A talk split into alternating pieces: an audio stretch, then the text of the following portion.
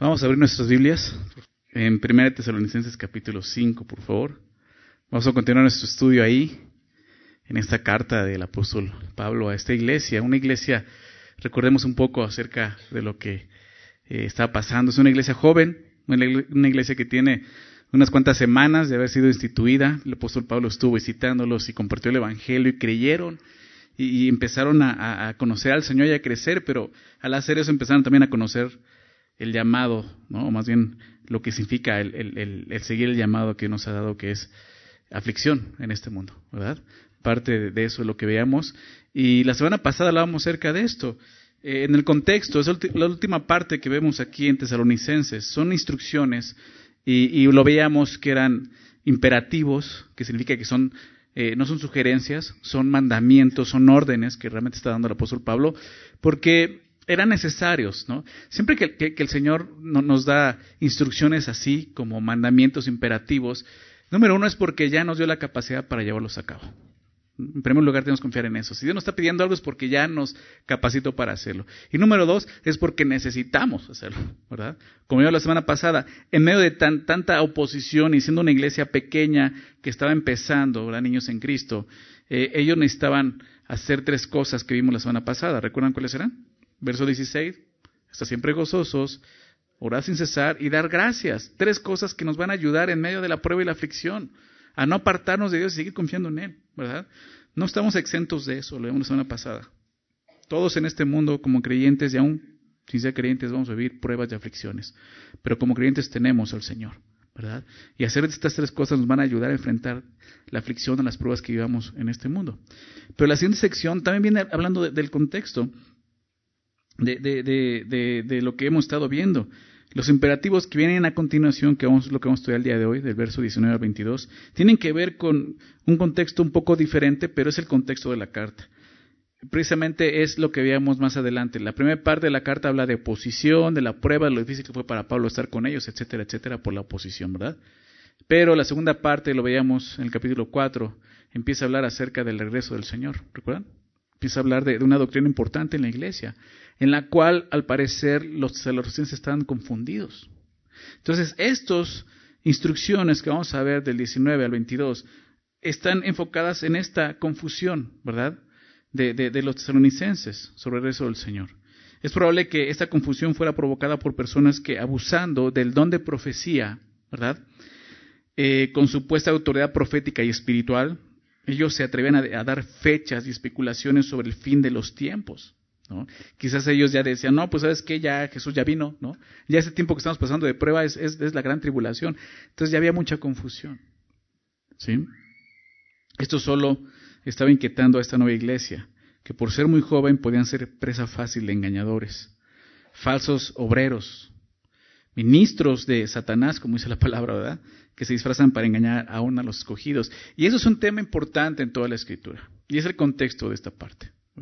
Quisiera, antes de, continuar ahí, quisiera leer un pasaje en 2 Corintios, 2 Corintios capítulo 11, porque quiero, quiero que veamos acerca de esto, lo que, con lo que la iglesia primitiva batallaba, que es la misma batalla que tenemos también el día de hoy nosotros.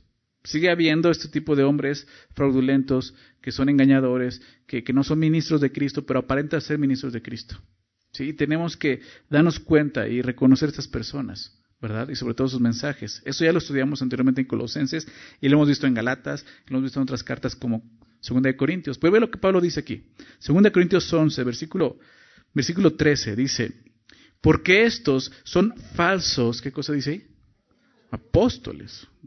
Apóstoles, obviamente hablando de apóstoles en el tiempo de, de la iglesia primitiva, de apóstoles de Jesucristo. El día de hoy también hay falsos apóstoles, ¿verdad? Apóstoles que dicen que son apóstoles de Jesucristo, error grave. Desde ahí ya sabes que son falsos. Apóstoles de Jesucristo solamente hubo doce, ¿verdad? Son los que aparecen en la Biblia, son los que tienen toda la autoridad y los que terminaron de formar por, la inspiración de Dios y su Espíritu Santo el canon bíblico. Por eso tienen esa autoridad. Pero ya se cerró ese canon. Todo aquel que venga y diga, yo tengo palabra del Señor, tengo palabra nueva, palabra profética nueva del Señor, aguas. Bueno, como dicen por ahí, si es nuevo, no es bíblico. Y si es bíblico, pues no es nuevo. En el sentido de que está escrito, ya no necesitas nada más. Lo que Dios, lo que tú y yo, lo que el ser humano necesita de Dios, su revelación, ya está completa y terminada en la palabra. Ya no necesitamos una nueva profecía, un nuevo, etcétera. Ya tenemos el mensaje completo de Dios. ¿Verdad? Entonces Pablo dice, estos falsos apóstoles, obreros, dice, fraudulentos, que se disfrazan como apóstoles de Cristo. Se disfrazan. Y si no es maravilla, o sea, no se maravillen de esto, porque el mismo Satanás se disfraza como ángel de luz, ¿y lo ven? Satanás sabe hacer eso. Y lo hace, y sigue engañando a la gente. Satanás no va a venir con su disfraz rojo, con cuernos, y su cola y su trinche, para espantarte. Él va a venir, si es necesario, como un ángel de luz. ¿Se dan cuenta de eso?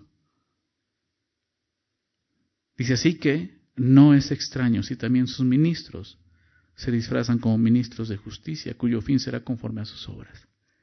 Tenemos que cuidarnos de esto. El día de hoy sigue habiendo estos ministros fraudulentos dentro de la iglesia que dicen que hablan de parte de Dios y no es verdad. Son fraude, son engañadores. No sabemos en el contexto de, de exactamente si habían venido estas personas con esa intención o si simplemente alguien se levantó y dijo, no, yo tengo profecía del Señor, el Señor ya vino y ya el tiempo que estamos llevando ya son los siete años de tribulación, etcétera, y trajo mucha confusión. Entonces Pablo da esas instrucciones para que ellos no caigan en esa confusión y sobre todo en el error ¿no? de, de menospreciar o abusar de las manifestaciones del Espíritu Santo. ¿Qué es lo que vamos a ver a continuación? Pablo no, no, no quería esto. Sí, los quería advertir de esto. Entonces, vamos ahí, Tesalonicenses 5, verso 19. Voy a leerlo al verso 22 y después de eso oramos para dar inicio. Dice el verso 19, no apaguéis al Espíritu, no menospreciéis las profecías, examinadlo todo, retened lo bueno, absteneos de toda especie del mal. Vamos, vamos a orar. Señor, gracias, gracias por permitirnos congregarnos, reunirnos en tu nombre, Señor, y, y, tener tu palabra y tener tu espíritu, el que nos enseña estas verdades. Gracias, Señor. Permítenos ser enseñados, instruidos en tu palabra, Señor. Danos corazones, mentes humildes, mansas, para recibir de ti lo que tengas para nosotros hoy, Señor. Guárdanos, Señor, de, caer en nuestros errores, Señor, que no te den gloria a ti, Señor. Permítenos ser instruidos y entender lo que está escrito para nosotros el día de hoy, Señor. Por favor, te lo pedimos en el nombre de Jesús. Amén. La primera instrucción es esta, no apaguéis al, al Espíritu. Y en tu Biblia aparece con E mayúscula, ¿estás de acuerdo? Está hablando del Espíritu de Dios precisamente. Es el Espíritu Santo. No está hablando del Espíritu del hombre, está hablando del Espíritu de Dios. Y dice, no apagues al Espíritu. Y, aunque este, este mandato es muy breve, no deja de ser un mandato, mandato importante para nosotros, no apagar al Espíritu. La palabra apagar significa extinguir, e, extinguir, refiriéndose a un fuego que se extingue. En la Biblia la tercera persona de la Trinidad es el Espíritu Santo, ¿verdad? Y es visto como un fuego. En la Biblia se llama así el fuego del Espíritu Santo. Es representado así con ese fuego. Apagar el Espíritu Santo es sofocar el fuego precisamente divino, el fuego de Dios en el creyente. El Espíritu Santo es la persona de la Trinidad que el día de hoy opera en la iglesia, que es el cuerpo de Cristo. Cuando Jesús estuvo aquí, en esta tierra, estuvo con sus discípulos, y Él fue la persona de Dios, ¿no? la segunda persona de la Trinidad, la que estuvo aquí y estuvo con los discípulos capacitándolos. Pero cuando Jesús se fue, les dijo algo, esperen la promesa, ¿verdad? Esperen, yo enviaré el Espíritu Santo, es la promesa, ¿verdad? Y el Espíritu Santo en Hechos capítulo 2 fue derramado y comenzó la iglesia. Y tú puedes ver el libro de los Hechos, habla de eso, de cómo el Espíritu Santo viene entonces ahora a obrar en este mundo a través del cuerpo de creyentes, que es el cuerpo de Cristo, que es la iglesia. Es la manera en que Él opera en nosotros, en nosotros. Es el Espíritu Santo quien se encarga de las manifestaciones espirituales de Dios en esta tierra por medio de su iglesia. Quiero que me acompañes rápidamente a 1 Corintios, 1 Corintios 13, perdón, 12. Vamos a estar meditando en esos pasajes. Si tienes ahí algún separador, puedes ponerlo ahí, 1 Corintios 12, 13, 14. Vamos a estar recurriendo algunos versículos de ahí, porque es el contexto paralelo, pero en esta carta de 1 Corintios, de lo que está pasando. En la iglesia de Corinto, muchos, muchos creyentes estaban abusando de los dones espirituales, sobre todo del don de profecía y del don de, de hablar en lenguas, ¿verdad? un, sobreénfasis, que realmente lo que mostraba es que no estaban en el espíritu, estaban en la carne. ¿sí? Y, este, y Pablo pone orden en cuanto a eso. Pero lo primero que muestra aquí en el capítulo 12 de 1 Corintios, voy a empezar desde el principio, es lo que estoy hablando ahorita, es el Espíritu Santo que está en nosotros, quien obra en nosotros. Fíjate lo que dice, no quiero hermanos que ignoréis acerca de los dones espirituales. Para empezar, la palabra dones en el griego, en el idioma original, no está, no aparece. La palabra dones, que siempre es la palabra haris o caris, ¿no? que significa este don o regalo. En este caso no aparece esa palabra en el texto original. Por lo tanto, no está hablando exactamente de dones espirituales. Lo que está diciendo es esto. No quiero, hermano, que ignores acerca de lo espiritual. ¿Sí? ¿Qué es esto? El Espíritu obrando en la iglesia. No quiero que ignoren la manera en que Dios obra ahora en nosotros.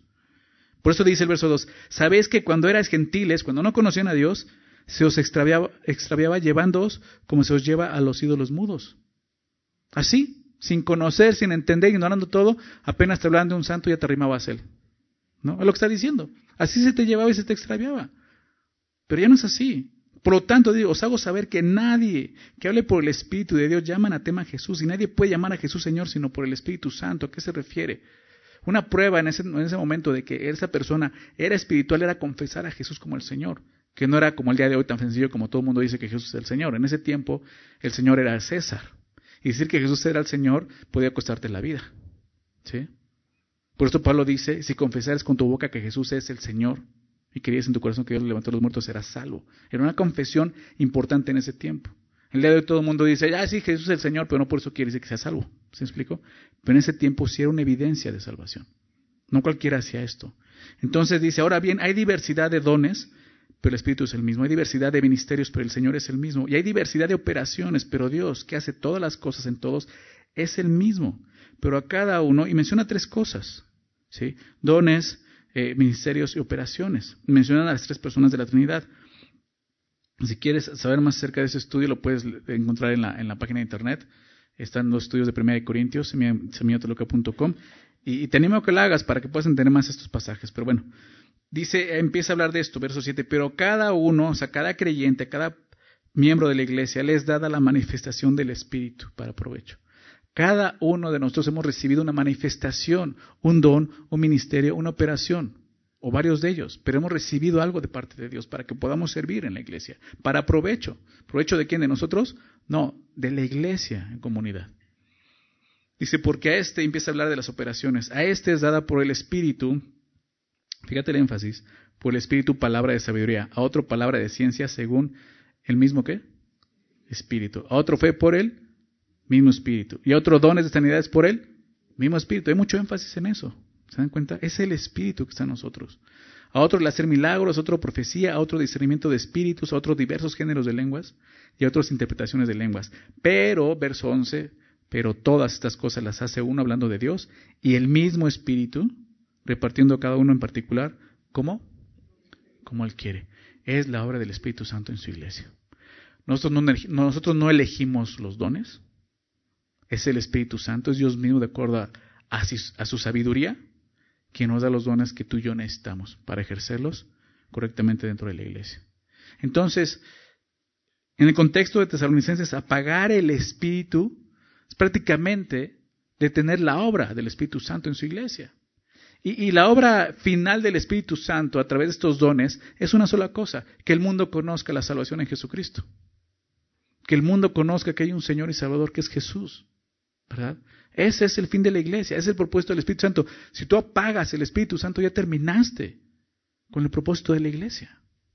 Entonces es una instrucción, como te decía, muy breve, pero muy importante. No apagues al Espíritu. Ahora existen dos maneras. Bueno, existen muchas maneras de poder apagar el Espíritu. Pero en el contexto existen dos maneras que están pasando que podía hacer que estuviera apagando el Espíritu. El Espíritu Santo lo puedes apagar simplemente si estás viendo en pecado y es un creyente. Lo puedes apagar no obedeciendo la palabra de Dios, no confiando en Él. Hay muchas formas, pero en el contexto existen dos maneras de apagar el Espíritu dentro de la iglesia. La primera es abusar precisamente de los dones del Espíritu. Y esto puede ser, esto puede suceder, eh, estos pueden ser eh, ejercitados buscando reconocimiento y vanagloria. De esa manera estás apagando el espíritu. Estás reconociendo que fuiste tú, lo que estás buscando es que los hombres te vean a ti, te reconozcan y digan, wow, qué espiritual es este hombre. Y también otra puede ser simplemente falsificándolos, tratando de obtener algún recurso, ¿verdad? Alguna ganancia deshonesta, buscando impresionar a los demás, ¿verdad? También.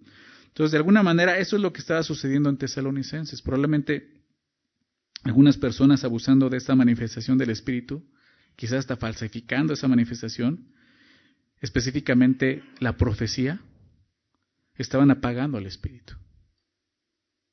Entonces Pablo dice, hey, no apagan al Espíritu. Sin embargo, la instrucción de Pablo no es sobre los que estaban apagando el Espíritu de esta manera, abusando de los dones, sino sobre los que pueden apagarlo de la segunda manera. ¿Cuál es esta? Esto es rechazando las manifestaciones del Espíritu. En este caso, en concreto, la profecía. Por eso dice a continuación, verso 20, no menospreciéis, dice, las profecías. Al ser engañados por ese tipo de personas, los tesalonicenses podían caer en el grave error que han caído algunos, menospreciar y detener la manifestación del Espíritu Santo. Ellos pueden decir, ya que Pablo ha corregido esta doctrina en esta carta, ya que Pablo nos habló del regreso del Señor y nos lo dejó más claro que, por cierto, seguían confundidos, porque en la segunda carta lo vamos a ver, Pablo tiene que seguir explicando acerca de esto. Pero ellos pueden decir, ya que Pablo nos habló y corrigió esto, entonces ningún otro puede hablar por medio de Dios, solo los apóstoles. Algún, algún, miembro de la iglesia que Dios le había dotado con un don de profecía en el que podía hablar acerca de Dios, de parte de Dios correctamente, ellos pueden decir, no nos hables, no, solamente Pablo puede hablarnos. Entonces eso es menospreciar también al Espíritu Santo y es apagarlo, ¿se dan cuenta? Como mencioné, algunos han caído en este error. Aún en nuestros tiempos. De una, de una forma muy clara, lo podemos ver en, en, los cesacionistas. ¿Los conocen? Pues, ¿Quiénes son esos? ¿Son como los minions o algo así? No, no sé. Es una doctrina, e, el cesacionismo, ¿no? No es sensacionismo, es cesacionismo. ¿Dónde viene esa palabra de cesar, no de terminar, de acabar? Es la doctrina que enseña que los dones extraordinarios, les, les llaman así, los dividen en ordinarios y extraordinarios. No sé por qué, porque para mí todos los dones del Espíritu son extraordinarios, porque no son humanos, son sobrenaturales, pero bueno, ellos los dividen así, ordinarios y extraordinarios. Ellos dicen que los dones extraordinarios del Espíritu, como el hablar en lenguas, el hacer milagros, el, don de sanidades y, y la profecía ya han cesado. Ya no están vigentes, ya se acabaron. Ellos dicen que estos dones fueron solo para la época de la iglesia primitiva. Estuvieron activos, funcionando solamente en el tiempo de la iglesia primitiva, para el tiempo de los apóstoles de Jesucristo, precisamente. Ellos dicen, era necesario porque no tenían toda la escritura, solamente tenían el Antiguo Testamento, entonces era necesario que, había, que hubiese señales ¿no? y ese tipo de, dones extraordinarios para que la gente pudiera ver que Dios realmente existía en la iglesia. ¿no? Eh, esto lo sacan de una e, e, equivocada interpretación. Regresamos a 1 Corintios, por favor, capítulo 13. De este capítulo, capítulo 13. Ahora, ¿tú sabes de qué habla 1 Corintios 13? Del amor. ¿Verdad? Es algo de la Biblia, pastor, no habla de... Habla del amor, es un capítulo en que Pablo introduce en medio de dos capítulos importantes que hablan de los dones y de lo espiritual. Capítulo 12, que leemos ahorita, y capítulo 14, que termina hablando y poniendo un contraste claro entre el, don de lenguas y el don de profecía, y sobre todo poniendo el orden correcto de ejercitarlo en la iglesia. Eso es muy importante. Pero aquí en medio pone el amor. Qué, qué triste que, que en un capítulo que está enfocado en el amor saquen una doctrina que nada que ver. Fíjate cómo, cómo empieza el capítulo, cómo termina el capítulo 12. Dice, procurad pues los dones mejores, dice Pablo. Dice, más yo os muestro un camino aún más excelente. Y es el amor. ¿Verdad? Esto es más excelente que cualquier don. Que puedes mostrar el amor que Dios derramó en tu corazón cuando creíste en Él por el Espíritu Santo. Después está describiendo lo que es el amor. Verso 7, todo lo sufre, todo lo cree, todo lo espera, todo lo soporta. Dice verso 8, el amor nunca deja de ser. Pero, fíjate lo que dice aquí, y aquí viene. Pero las profecías se acabarán y cesarán. De ahí viene la palabra, cesar. Pero dice a continuación, las lenguas y la ciencia también dice acabará. Porque en parte conocemos y en parte profetizamos. Está diciendo, en parte conocemos en parte profetizamos porque está diciendo, necesitamos la profecía, necesitamos conocer lo que Dios nos ha concedido. Necesitamos que haya este don, porque no conocemos completamente, en parte lo conocemos. Pero ve lo que dice el verso 10, y aquí es donde viene su interpretación. Mas cuando venga lo perfecto, entonces lo que es en parte se acabará. Dice, va a llegar un momento en que estas cosas ya no van a funcionar, se van a acabar, ya no va a estar vigentes. Es cierto lo que está diciendo. Pero ¿cuándo dice? Cuando venga lo perfecto. Y aquí el error es que ellos tienen una interpretación errónea de lo perfecto, diciendo que lo perfecto es el canon bíblico. Es toda la revelación de Dios. En el primer siglo, ¿no? al final del, primer siglo, con el libro de Apocalipsis cierra el canon bíblico. Ellos dicen, ya está lo perfecto, entonces los dones ya no están vigentes porque ya tenemos la palabra, ¿verdad?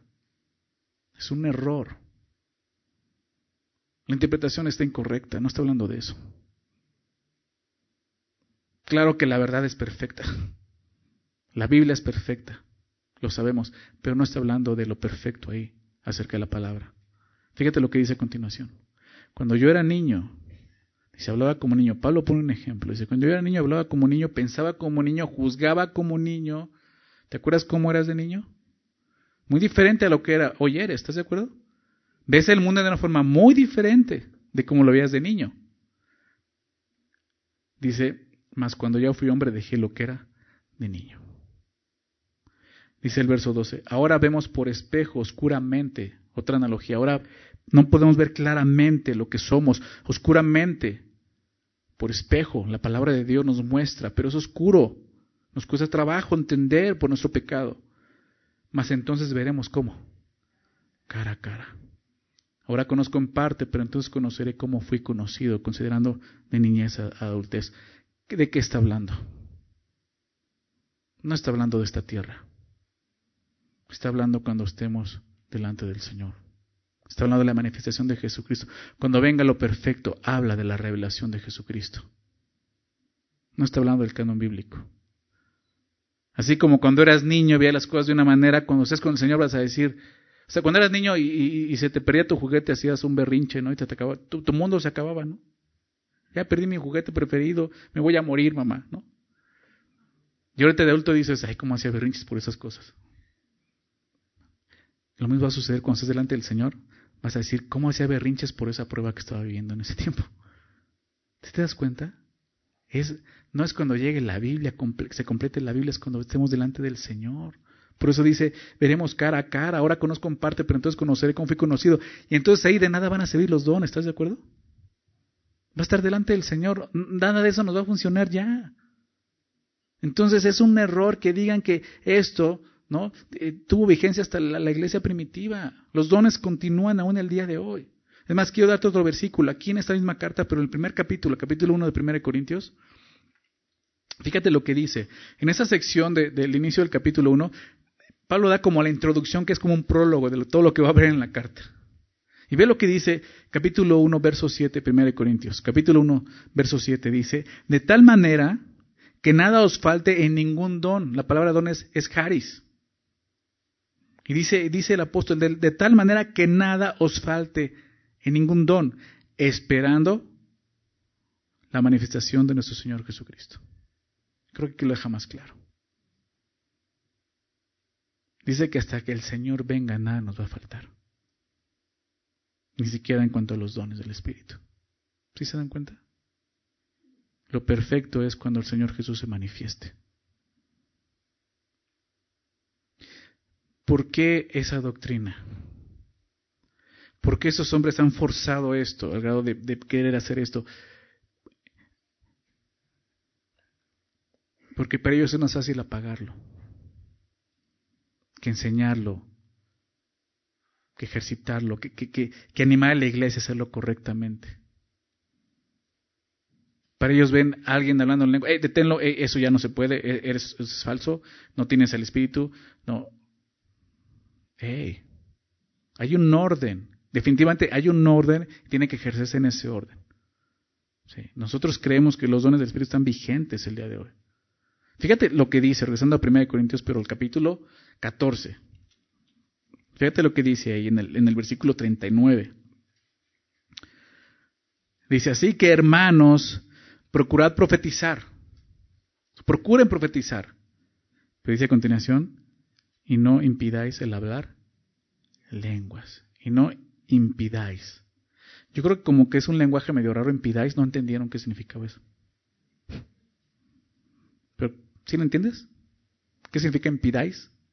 Pues impedir, ¿verdad? No impidas el hablar en lenguas. O sea, esas personas no llegaron a este versículo. Porque están impidiendo, diciendo, ya se acabó, no lo impidas. ¿Quiénes somos nosotros para poner límites a Dios? ¿Quiénes somos? Aquí dice, no impidas la manifestación del Espíritu, no impidas el hablar en lenguas, pero hay un orden, hay un orden que tenemos que seguir, que tenemos que confiar en eso. Creo que esas personas muchas veces lo que no quieren es instruirlos y corregir este tipo de cosas dentro de la iglesia. Temen realmente decir, no, es que mira, ve cómo son, empiezan a abusar y ya todos hablan en lenguas, ya todos profetizan y ya todos son bien carnales, como los corintios. Pero pues Pablo está enfrentando esto. Y nunca dijo, los dones son hasta, hasta que se llene el canon bíblico y ahí ya no hay dones. No, dice, no impidas. Entonces, esta doctrina precisamente estaba haciendo lo que Pablo dice, no apagues al Espíritu, no menosprecies las profecías. La palabra menospreciar es hacerla, hacerla valer cero, o sea, no vale. Esta, doctrina que, de la que hablo el, del cesacionismo tiene, tiene su origen. Algunos dicen que tiene su origen hasta en el cuarto siglo con este, eh, este eh, Agustín de Hipona ¿no? y otros más. Pero tuvo, tuvo su origen muy claro en la reforma precisamente. ¿no? Si conoces un poco de, historia acerca de la iglesia, la, reforma con sus cinco solas, ¿conoce las cinco solas de la reforma? Pues hay que estudiar. Es la historia de la iglesia, así tenemos que saber esas cosas. Una, la primera sola y la más importante dice sola escritura, que es solo la escritura. Ellos dijeron ya solo la escritura, solo lo que la Biblia dice. Y eso es bueno y es correcto. Pero al hacer esto buscaban eliminar ellos el abuso de la iglesia católica, que imponía no solo una mala interpretación de las escrituras de acuerdo a sus beneficios, sino también su autoritaria revelación doctrinal fuera de las escrituras, llegando a dar más valor y peso a la palabra del hombre que a la palabra de Dios. Entonces, la, iglesia protestante donde provenimos nosotros fue eso, hey, solo la escritura. De esta manera, cuando la reforma protesta contra la iglesia católica, inserta la doctrina del cesacionismo, explicando que la revelación de Dios en la profecía cesó en la iglesia del primer siglo. Para ellos fue tan fácil como eso. No, nada de, más revelaciones, eso ya no existe. Ya nada de profecías. ¿Sí se dan cuenta? O sea, una buena intención, tratar de frenar el abuso, pero cayeron del otro lado, se fueron hasta el otro lado, tropezaron del otro lado, diciendo, detén eso. Y eso es apagar el Espíritu, eso es menospreciar la obra, la administración del Espíritu Santo en su iglesia. Ahora, esta doctrina, ¿por qué la cito? Porque esta doctrina volvió a tener auge el siglo pasado apenas, por la misma situación, el abuso de los dones espirituales. Con este movimiento conocido evangélico como los carismáticos, ¿no? algunos pentecosteses. Muchas iglesias evangélicas, apartándose del profundo estudio de las escrituras, comenzaron a dar demasiado énfasis en ciertos dones como el hablar en lenguas, las sanidades y la profecía, ejercitándolos de una manera no bíblica, como lo enseña 1 Corintios 14. Entonces el error de algunos al tratar de detener esos abusos carismáticos, volvieron a la equivocada interpretación del pasaje de 1 Corintios 3, enseñando nuevamente el cesacionismo. Y eso es lo que precisamente el apóstol Pablo quería evitar con esa instrucción. Ahora, ¿por qué te digo esto? Porque hay muchos maestros, maestros que yo he citado, que yo admiro, muy buenos maestros, que creen en esa doctrina. Y eso solamente nos muestra que pues el hombre no es infalible, también falla. Uno de ellos que apoya mucho esto es el, pastor John MacArthur, por ejemplo. Él dice, los dones, estos dones ya no están vigentes, ya no funcionan dentro de la iglesia. Pero claro que operan dentro de la iglesia. Pero hay un orden en que deben de operar. ¿sí? Entonces, eso es lo que vamos más adelante. O sea, examina. examina todo. Retén lo bueno, ausente de, toda especie de mal. ¿sí? Y no, no es que ah, entonces ya no leo MacArthur, no. O sea, pero ten, ten el discernimiento. Hay un libro que él sacó específicamente de esto que se llama Fuego Extraño. Qué interesante. Aquí dice, no apaguéis al Espíritu Santo. Apagues el fuego. Y él, habla de, lo lleva al contexto de, los hijos de Leasib, ¿no? son los hijos de Leasib que encienden un fuego extraño son consumidos. Entonces así pasa con esos que dicen que el Espíritu Santo todavía está vigente. Bueno, la manifestación es del Espíritu Santo, ¿no? O sea, ¿hasta dónde llega?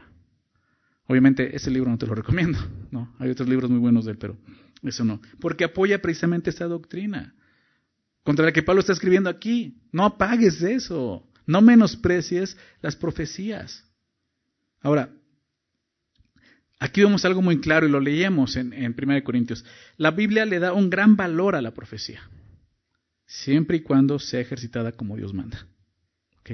Vamos a ver esto regresando a 1 Corintios, capítulo 14. No, quiero que hagamos esto porque es importante. Por eso Pablo dice, no lo menosprecies. Esto lo necesitamos, es importante. Dice el capítulo 14, verso 1 de 1 Corintios, seguid el amor, no viene hablando de eso, sigan el amor y procurar los dones espirituales, pero sobre todo, dice, que profeticéis. ¿Te das cuenta? Un gran valor, dice, sobre todo esto, y explica por qué. Dice, porque el que habla en lenguas, y aquí vemos que eran esos dos dones de los cuales estaban abusando, ¿no? Muchos, yo, yo hablo en lenguas, yo profetizo, no, yo, yo soy más espiritual porque yo hablo en lenguas. O sea, ahí andaban así los corintios bien carnales, como lo, vemos en esa carta, ¿no? Pero porque el que habla en lenguas dice, no habla a los hombres, sino a quién? A Dios, es algo privado, por eso no vemos aquí gente hablando en lenguas públicamente. Es algo privado, habla a Dios, pues nadie le entiende, aunque por el Espíritu habla misterios. Pero el que, habla, el que, pero el que profetiza, y aquí vemos la clave de esto, habla a quiénes? A los hombres, con un propósito para edificación, exhortación y consuelo. Eso es lo que necesitamos como iglesia edificación, exhortación, consuelo. ¿No? ¿No es lo que necesitamos? Y dice el verso 4, el que habla en lengua extraña a sí mismo se edifica, a sí mismo se edifica. Pero el que profetiza edifica a quién? Comunidad, a la iglesia. Empezamos a ver ese orden. No lo voy a estudiar, lo puedes estudiar ahí en la página, lo puedes descargar y lo puedes estudiar. Pero aquí empezamos a ver esto.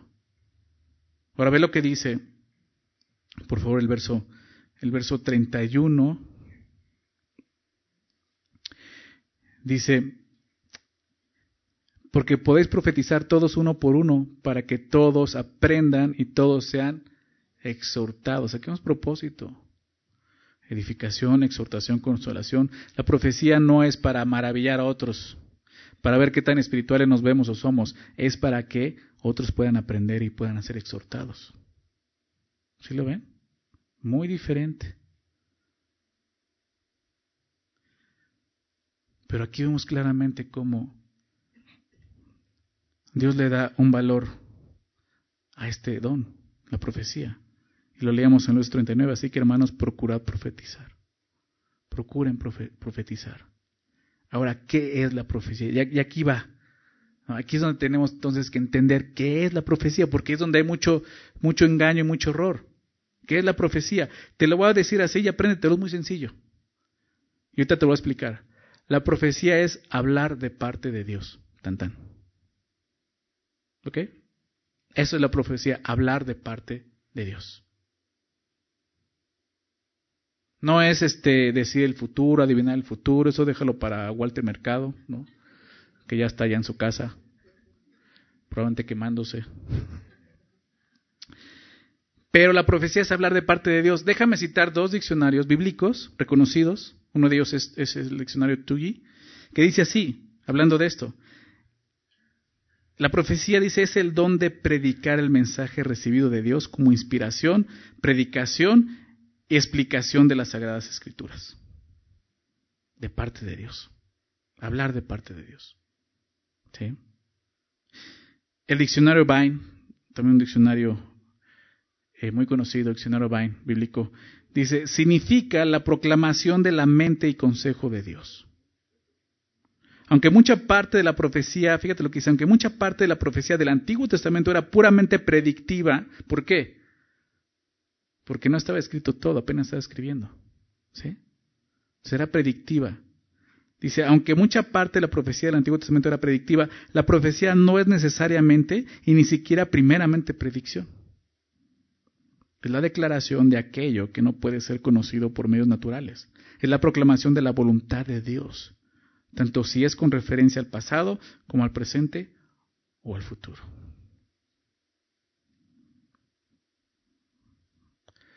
En la Biblia, la profecía se trata de hablar lo que Dios quería revelar en cada situación y época, tanto en el Antiguo Testamento como en el Nuevo Testamento.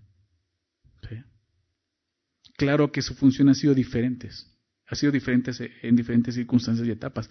En el Antiguo Testamento era más eso, predicción, porque no estaba la palabra escrita. Estaba escribiendo por medio de esas predicciones lo que Dios decía, va a pasar esto y esto y esto y esto. Pero en el tiempo de la iglesia ya tenían, ya tenían parte una gran parte del Antiguo Testamento. Y tú te das cuenta cuando Pablo enseñaba, ¿qué citaba? Las escrituras, el Antiguo Testamento. Mostrando eso, estoy hablando de parte de Dios. Lo que estoy diciendo está de acuerdo a las, a las escrituras.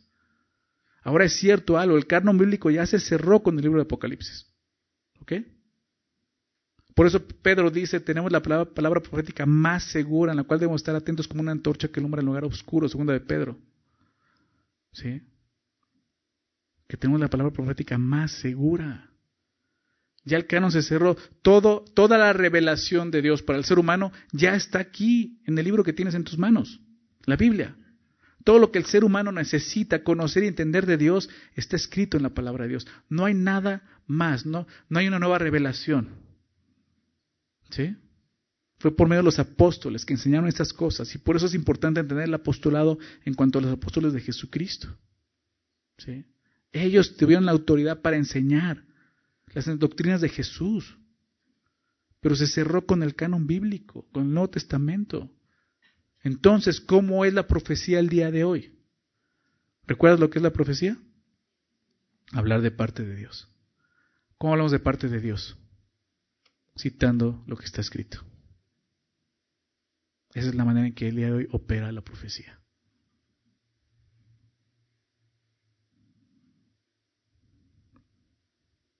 La profecía continúa vigente, ya que la profecía es hablar de parte de Dios y nosotros seguimos hablando de parte de Dios. ¿Estás de acuerdo? Es más, yo estoy hablando de parte de Dios. Sí, te estoy profetizando. Ahora vas a llamar profeta, por favor. No, no es cierto.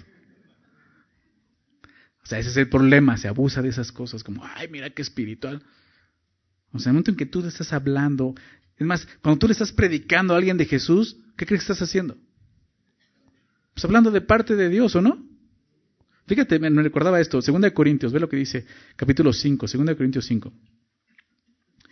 Después de hablar de lo que Dios ha hecho en nuestras vidas con una nueva creación, que el día de hoy podemos tener una cosmovisión diferente de este mundo, podemos ver las cosas de una forma diferente y entendemos el llamado que nos ha dado, dice el verso 18, 2 Corintios 5, 18, y todo esto proviene de Dios, quien nos reconcilió consigo mismo por Cristo, lo sabemos, y nos dio el ministerio de la reconciliación, o sea, nos dio un ministerio, un servicio, un llamado a servir, como reconciliación.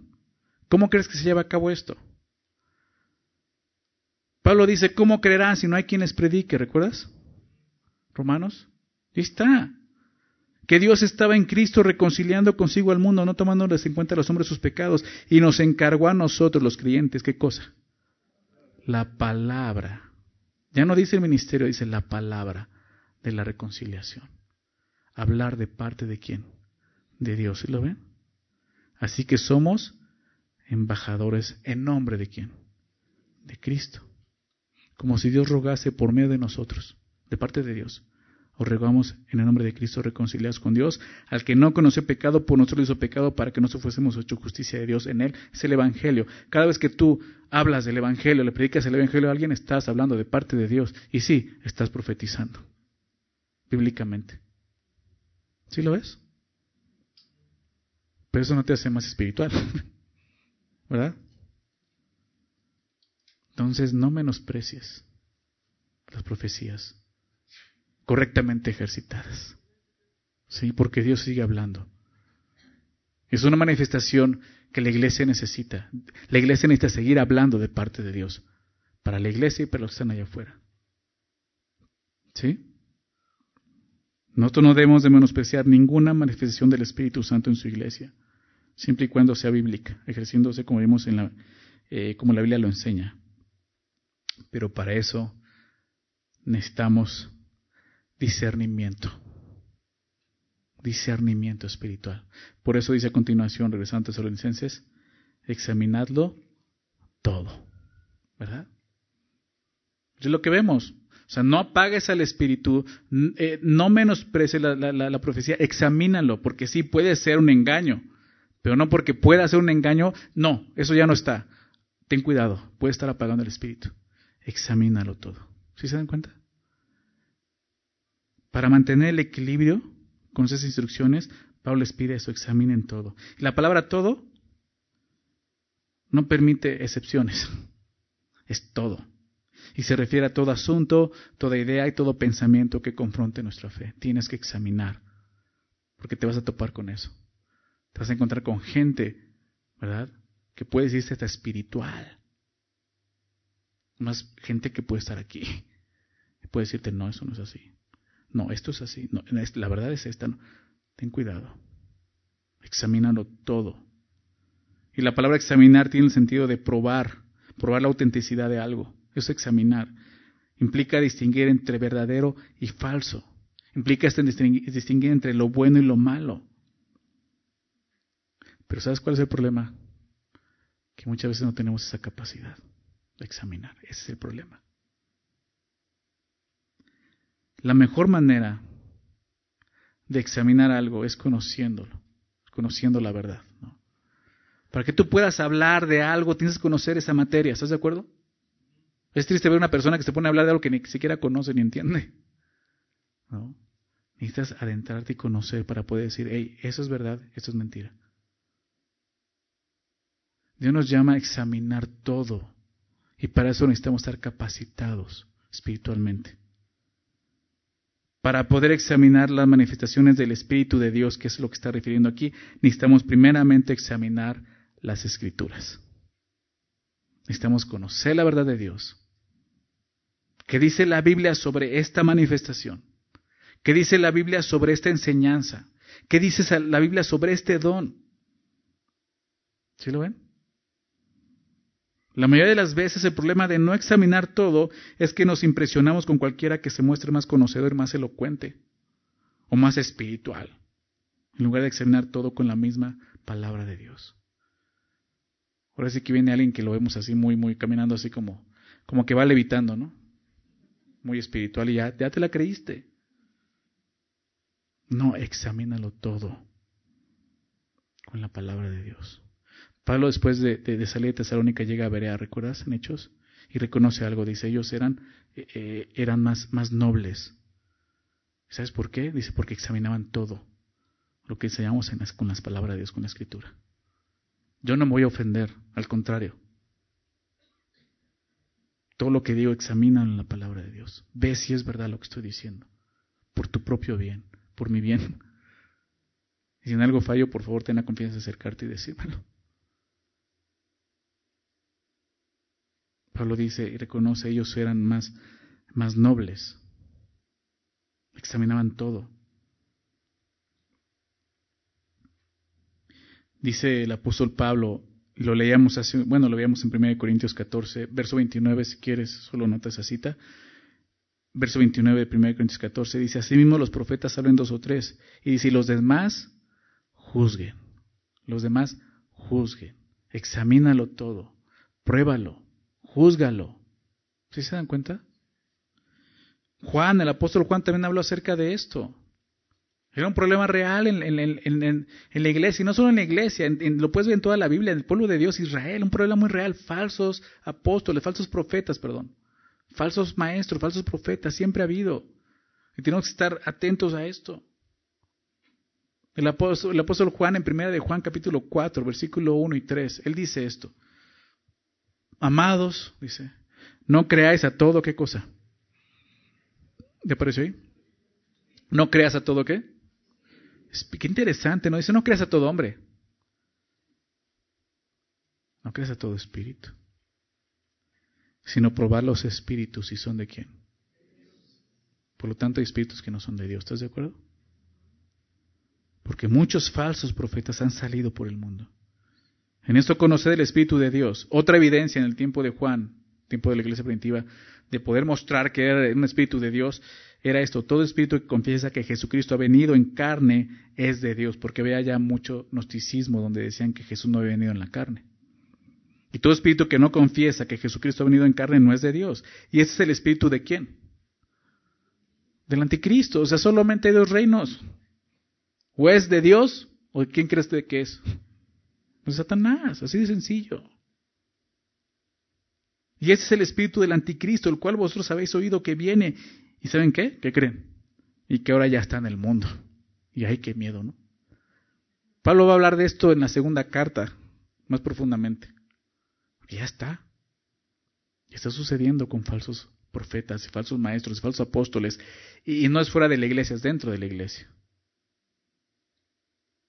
y los creyentes, aquellos que Dios ha llamado a su conocimiento, caen rendidos a esos engaños. Porque no examinan. Muchas veces no examinamos. ¿Sabes por qué? Porque somos perezosos. Somos flojos por no querer estudiar y profundizar en la palabra de Dios. Nos conformamos simplemente con que alguien nos enseñe. Y cuando menos nos demos cuenta ya estamos en las manos de un mal maestro. Necesitamos examinar nosotros, necesitamos prepararnos, necesitamos estudiar, necesitas disipularte, ya no lo pienses más, ya no digas, no, eso es para otros, no, es para ti, es para toda la iglesia. Necesitas discernimiento espiritual. No es posible que no conozcas que de la Biblia es Juan 3.16. Dices, no, ni, ese lo conozco, pastor. Necesitas discipularte, necesitas crecer. Fíjate la exhortación de Hebreos. Acompáñame a Hebreos capítulo 5, por favor. Vamos ahí. Hebreos 5. Ve esta exhortación del escritor de Hebreos. Tan necesaria para nosotros hoy en la iglesia. Hebreos 5, verso 11. Dice el, autor de Hebreos, acerca de esto tenemos mucho que, decir. Viene hablando de cosas profundas, de, del orden de Melquisedec, de Jesucristo según el orden de Melquisedec, cosas que, realmente son difíciles de estudiar. Pero dice, de esto tenemos mucho, muchas cosas que decir y difícil de explicar. Pero explica por qué. Por cuanto os habéis hecho tardos para hoy. O sea, no dice difícil de explicar porque pues nos falta más profecía, ¿no? O difícil de explicar porque no tengo la capacidad como maestro. Dice, no, porque ustedes son perezosos. Son flojos. Dice, aún para oír. No responden a lo que están escuchando. Son tardos para oír. Dice, ¿por qué? Porque debiendo ya ser maestros. Esto ya deberían de ser. Cinco años en Cristo, diez años en Cristo. Ya debería ser maestro, pero no. Después de tanto tiempo, Tenéis necesidad de que se os vuelva a enseñar cuáles son los primeros rudimentos de las palabras de Dios. Y habéis llegado a ser tales que tenéis necesidad de leche y no de alimento sólido. O sea, quieren su lechita. Le das alimento sólido y se andan vomitando. Como un bebé. No pueden digerirlo. Pero es por esto. No tienen el discernimiento que ya deberían de tener al grado de estar enseñando. Porque no examinan toda la palabra de Dios, aún sus propias vidas, principalmente eso. Siguen viviendo y cayendo en pecados. Viviendo esclavos de pecados de los cuales Cristo ya los libertó. Dice, todo aquel que participa de la leche es, ¿qué cosa? Inexperto, ¿en qué cosa? En la palabra de justicia, ¿lo ves? Es inexperto en la palabra de justicia, no tiene la experiencia, lo que está diciendo, un experto en la palabra de Dios. Dice, porque es niño. O sea que ya tienes 20 años, pero te gusta comportarte como un niño. Dice, pero el alimento sólido es para los que han alcanzado, ¿qué cosa? Madurez. Para los que por el uso, ¿te das cuenta? Uso. O sea, de alguna manera sí, la Biblia tenemos que usarla, es útil, dice, ¿verdad? Es útil, es eficaz. Como viviéndola, practicándola obedeciéndola. Para los que por el uso tienen los sentidos ejercitados. De esta manera empiezas a madurar y tener discernimiento usándola, confiando, creyendo, estudiándola. Tienen los sentidos ejercitados, ejercicio en el discernimiento del bien y del mal. Y es lo que Pablo dice, examínalo todo.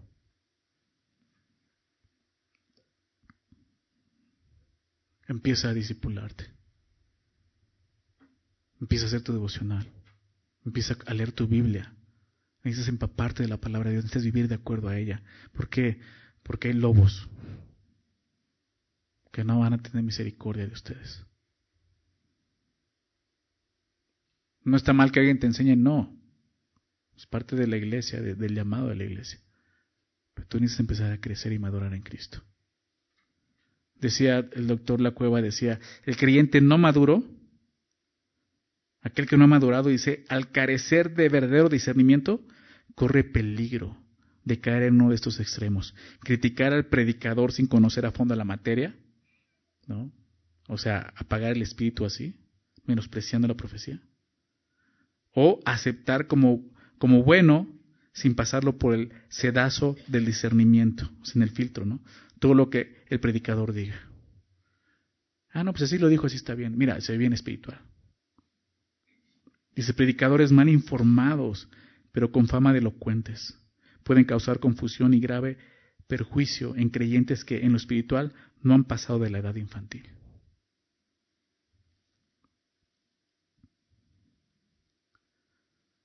Tienes que examinar todo con la palabra de Dios. Lo, he dicho otras veces y lo vuelvo a repetir. Me duele, me da triste saber creyentes que están siguiendo hombres de este tipo y digo, ¿qué estás haciendo? Compartiendo videos. Y, estoy hablando principalmente de este hombre, Daniel Javif. Ese hombre no tiene el Espíritu de Dios. Si no te has dado cuenta, necesitas discernimiento espiritual. Ah, es que habla bien bonito y cita la palabra. Satanás cita la palabra. ¿Verdad? ¿Y sabes por qué es atractivo? Porque habla a tu carne. Él nunca te va a decir muere. Precisamente es motivador, motiva tu carne, no tu espíritu. Así de sencillo, te lo voy a poner así. La Biblia dice, y esto lo he visto en él, lo he visto en esos videos donde cita la palabra diciendo groserías. La Biblia dice, de una fuente puede salir agua dulce y agua amarga. ¿Puede salir bendición y maldición? No. Deja de seguir esos malos maestros. No son bíblicos. Aunque citen la Biblia, no son bíblicos. Discernimiento espiritual. Necesitas discernimiento espiritual. Dice Pablo, para que no seamos niños fluctuantes, Efesios 4, llevados por doquiera de todo viento de doctrina. Precisamente eso. Llega alguien que hable bonito, ah, mira, yo hice el nuevo motivador, elocuente, coach, etcétera, etcétera, y ahí vas tras de él. ¿Y Jesús dónde quedó? No te es suficiente. Creo que el no examinar todo bíblicamente también es esto, apagar el espíritu.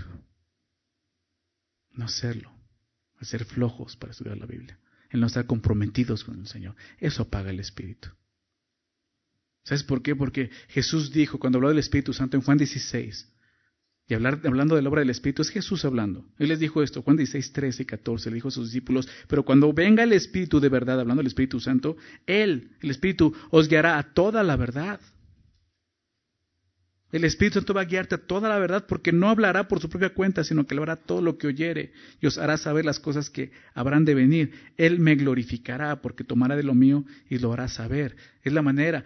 El Espíritu Santo tiene un propósito, glorificar a Jesús. ¿Verdad?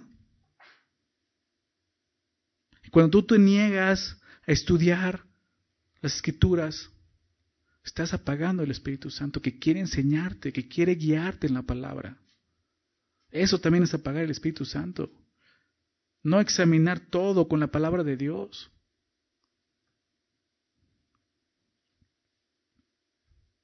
Después de, examinar todo correctamente a la luz de la palabra de Dios, dice Pablo, tienes que tomar una decisión. Retén lo bueno, abstente de toda especie de mal. Retén lo bueno. O sea, puedes llegar a una decisión y una conclusión, esto es bueno, esto no. Lo desecho.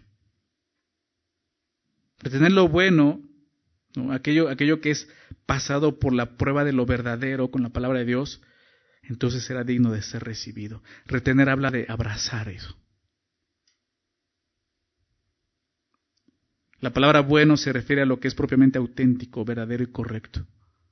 Necesitamos discernimiento espiritual, ¿te das cuenta?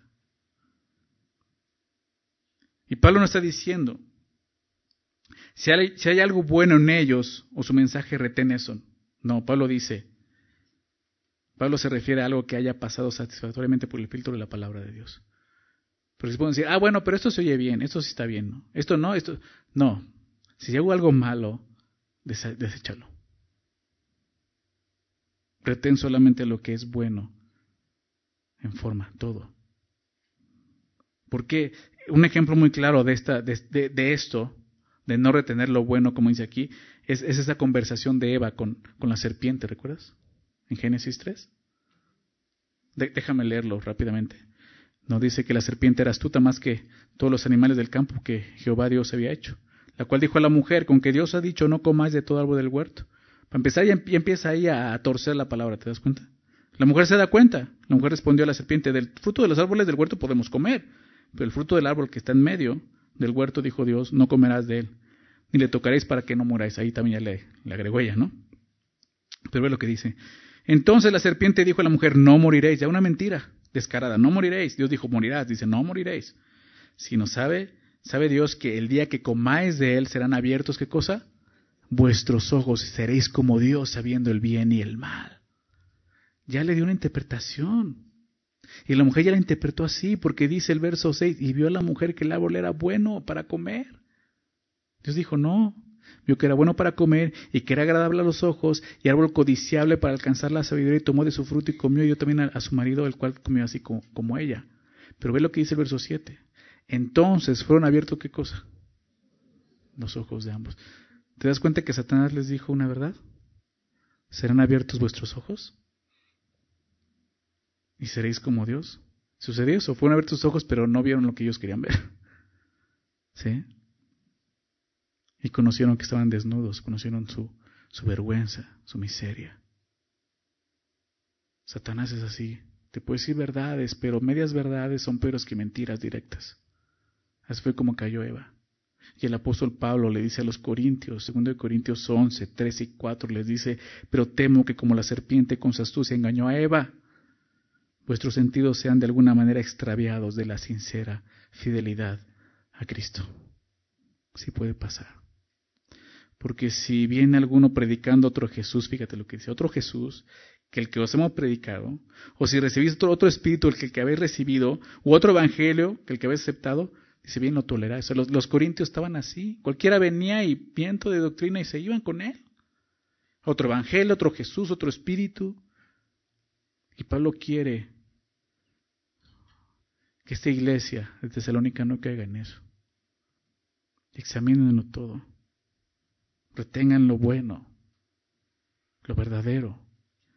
Absteneos de toda especie del mal. Como veíamos, la astucia de Satanás es una especie de mal. La palabra asteneos también se traduce como apartarse. Es la que vimos en el capítulo 4, verso 3, cuando dice que cada uno, perdón, pues, pues la voluntad de Dios es vuestra santificación, que os apartéis. ¿Recuerdas de fornicación? La palabra apartar es la palabra que se traduce aquí por abstenerse. O sea, aléjate de eso. Cuando tú veas algo que está mal, en una doctrina, en alguien que está hablando y dice que habla de parte de Dios, o sea, ya lo identificaste, aléjate de esa persona, apártate de eso. Y Pablo dice toda especie de mal, toda, porque el mal puede venir por medio de falsas enseñanzas que contradicen directamente la palabra de Dios o por medio, como llamamos, de enseñanzas que tergiversan la palabra de Dios. Pero también pueden venir por medio de diferentes manifestaciones espirituales. Que aunque pueden ser espirituales, no son necesariamente manifestaciones del Espíritu de Dios, ¿verdad? de repente ver que una persona, ah, es que hizo un milagro, ah, es que esta persona hace esto. Pues sí, también Satanás lo puede hacer, ¿estás de acuerdo? No caigamos en eso. La Biblia nos dice que cuando veamos alguna de estas formas del mal, nos apartemos de ellas. Es, es una advertencia. Recuerda, esta es una iglesia joven, una iglesia que tiene semanas de haber sido formada. Una iglesia muy vulnerable. Y Pablo dice, eh, tengan cuidado de esto. ¿Cuánto más nosotros? Y no pensar que porque ya tenemos siete años ya no nos vamos a caer en eso. Dice la Biblia, el que piensa firme, mire que no caiga, ¿verdad? Estas exhortaciones son para todos los hijos de Dios, pero sobre todo para aquellos que están comenzando a dar sus primeros pasos como creyentes. Si ese es tu caso, ten cuidado de esto. Porque al igual que los, que, ellos son las presas más fáciles para estos estafadores. Necesitas instruirte en la palabra, conocer al Señor. La iglesia provee esos medios para que puedas crecer, discipulados, estudios. Aprovecha eso. Este llamado es un llamado a crecer, sanos, ¿verdad? Lo que Pablo buscaba, no apaguen el espíritu, no menosprecien las profecías, examínenlo todo, retengan lo bueno, absténganse de, toda especie de mal. Es un llamado que le doy también tenemos y que tenemos que hacer caso. Porque esos falsos maestros, falsos eh, apóstoles, como veíamos, profetas, siguen estando. Y no solo eso, el abuso de los dones también sigue estando presente. Tenemos que tener el discernimiento correcto de acuerdo a lo que Dios ha dejado revelado en su palabra. Crezcamos en la fe, en esa unidad que Dios nos ha llamado. Ese, crecimiento solamente viene a través de esto, de conocer y estudiar las escrituras. Vamos a orar. Señor, gracias palabra, Señor. Tú nos permites estudiarla el día de hoy, Señor, y sobre todo que tu Espíritu Santo esté con nosotros. Te agradecemos, Señor, por ser bueno con nosotros. Por favor, te pido que lo que vimos el día de hoy, Señor, no solo quede en nuestra mente, sino en nuestro corazón, Señor, en nuestra voluntad, que podamos realmente ver la necesidad que tenemos como hijos tuyos de crecer, de madurar, Señor, de poder tener un discernimiento espiritual, Señor, bien ejercitado en tu palabra, Señor.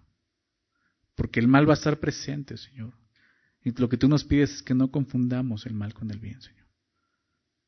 Necesitamos madurar y crecer en la fe, Señor. No queremos cometer el error de apagar al Espíritu, de menospreciar las manifestaciones del Espíritu. De ninguna forma, ni siendo niños, abusando de ellos, Señor, ni siendo perezosos, sin examinar lo que, lo que vemos en tu palabra. Por favor, Señor, ayúdanos a crecer sanos en la fe, Señor, conociéndote a ti. Oramos por aquellos, Señor, que, que tienen poco en Cristo.